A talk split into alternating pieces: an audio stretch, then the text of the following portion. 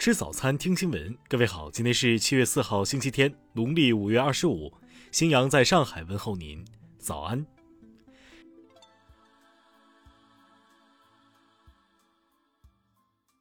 首先来关注头条消息。七月三号，中国工程院院士钟南山在沪参加上海科技大学二零二一届毕业典礼时说：“中国的全病毒灭活疫苗对感染。”肺炎重症的保护率都是有效的，所以放心注射国产疫苗，对德尔塔变异株都有效。他介绍，目前中国有七十一个正在研发，九个已经可以用了，其中有两个被列入世界卫生组织紧急使用清单。钟南山他表示，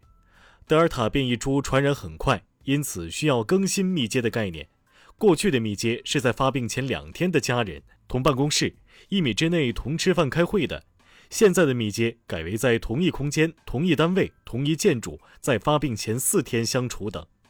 至于什么时候能开国门，钟南山说：“一于不安，举世皆危，我们需要全世界的共同努力。”一九三六年出生的钟南山对现场的毕业生说：“他是在一九六零年大学毕业的，那个时候国家处于非常困难的时期，我们就拿到一个毕业证书，就没别的了。”但是今天的你们生逢盛世，他寄予年轻人：不但有理想，而且要有梦想；不但有要求，而且要有追求；不但有志气，而且要争气。特别是在现在的情况下，不但有热情，而且要有激情。听新闻早餐知天下大事。昨天，国务委员兼外交部长王毅应邀出席第九届世界和平论坛开幕式，并发表主旨演讲。王毅指出，要旗帜鲜明地反对强权政治，动辄声称维护基于规则的国际秩序，并以此向别国施压，是强权政治的翻版。水利部昨天介绍，截至2020年底，我国节水灌溉面积达到5.67亿亩，其中喷灌、微灌、管道输水灌溉等高效节水灌溉面积达到3.5亿亩。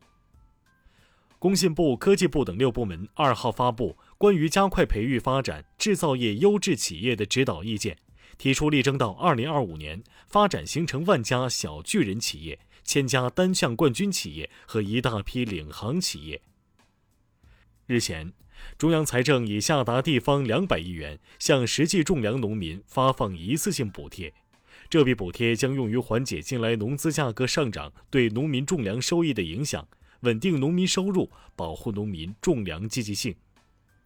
教育部、国家发改委、财政部日前发布关于深入推进义务教育薄弱环节改善与能力提升工作的意见。意见指出，鼓励各地建设九年一贯制学校。人社部、国家乡村振兴局二号联合下发实施方案，将以国家乡村振兴重点帮扶县和西藏、新疆等为重点，在“十四五”时期。新建改扩建一百个左右技工院校和职业培训机构，培育一百个左右知名劳务品牌，累计开展职业技能培训不少于三百万人次。数据统计，今年上半年共有二百四十五家公司登陆 A 股，同比增长百分之一百零五点八八，合计首发募资金额两千一百零九点五亿元，同比增长百分之五十一点四六。国际小行星委员会近日将编号为三四七三三六号小行星正式命名为张弥曼星，以表彰张弥曼院士的作为，中国四足动物起源研究的奠基者，其可持续的工作为早期脊椎动物演化研究带来革命性的变化。下面来关注国际方面，美国白宫新闻发言人二号表示，总统拜登赞成在该国废除死刑。并认为，前日美国司法部宣布的暂停执行死刑决定是向前迈出重要一步。美国劳工部当地时间二号公布数据显示，六月份美国失业率环比上升零点一个百分点至百分之五点九，非农业部门新增就业人数八十五万人，远高于此前三个月的平均值。美国佛罗里达州一住宅楼局部坍塌事故总遇难人数已上升至二十二人，仍有一百二十六人失踪。当地官员早些时候表示，出于安全因素，正考虑拆除南楼剩下的部分。据俄媒报道，俄罗斯总统普京日前批准了新版俄罗斯联邦国家安全战略，文件中指出，北约演练核武器使用方案对俄罗斯的军事威胁增加。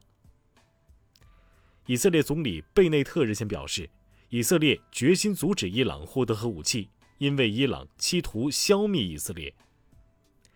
白俄罗斯总统卢卡申科二号宣布，已下令彻底关闭白俄罗斯与乌克兰的边界，以阻止大量武器运入白俄罗斯。德国总理府部长布劳恩二号表示。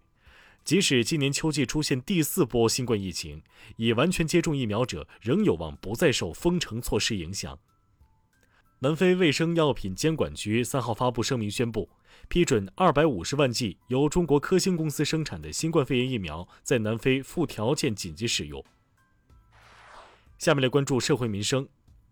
第十届中国花卉博览会昨天闭幕。四十二天展期，花博会各类集约交通共投入保障车辆五百七十一台，运送乘客一百六十七点九万人次，